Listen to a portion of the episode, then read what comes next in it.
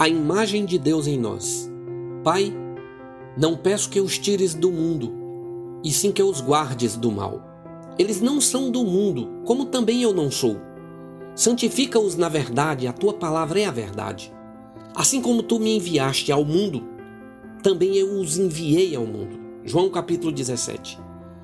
Que queiramos admitir ou não, a vida é uma missão. Precisamos encarar a vida considerando a possibilidade da existência de propósitos. O apóstolo Paulo, falando sobre essa questão com seu discípulo Timóteo, usa a metáfora de um soldado no meio de uma batalha. Diz que fomos arregimentados por Deus e o nosso propósito maior deve ser satisfazê-lo. Essa nossa missão e propósito na vida trará obstáculos, dificuldades, desafios. Mateus, o evangelista, registra uma ilustração feita por Jesus. Fala desse nosso envio para uma missão e propósito na vida.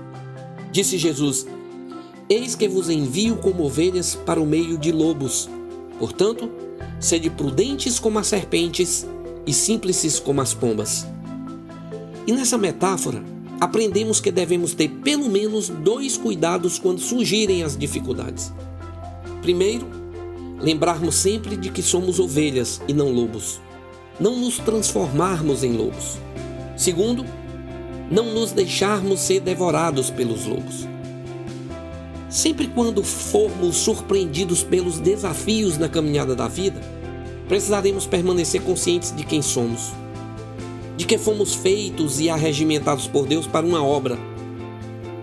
Cumprirmos o propósito para o qual fomos chamados, como disse o apóstolo Paulo na sua carta aos Efésios, no capítulo 2.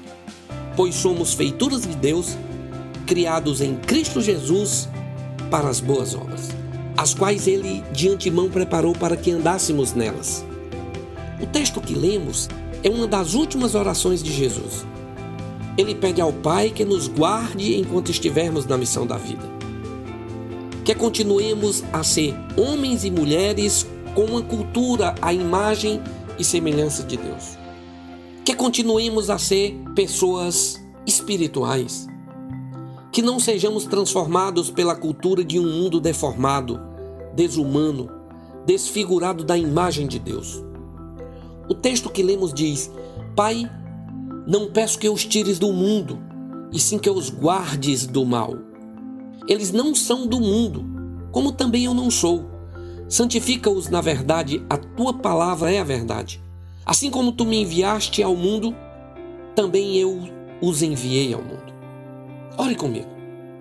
Pai, temos uma grande dificuldade diante de nós. Nos sentimos como ovelhas no meio de lobos. Estamos passando por um momento de muitas deformações nos nossos pensamentos. Livra-nos do mal, de tudo aquilo que traz perturbação ao nosso espírito. Cuida do nosso pensamento, para que não sejamos deformados na alma. Queremos continuar sendo homens e mulheres que refletem a tua imagem e semelhança para nossa edificação e tua glória. Amém.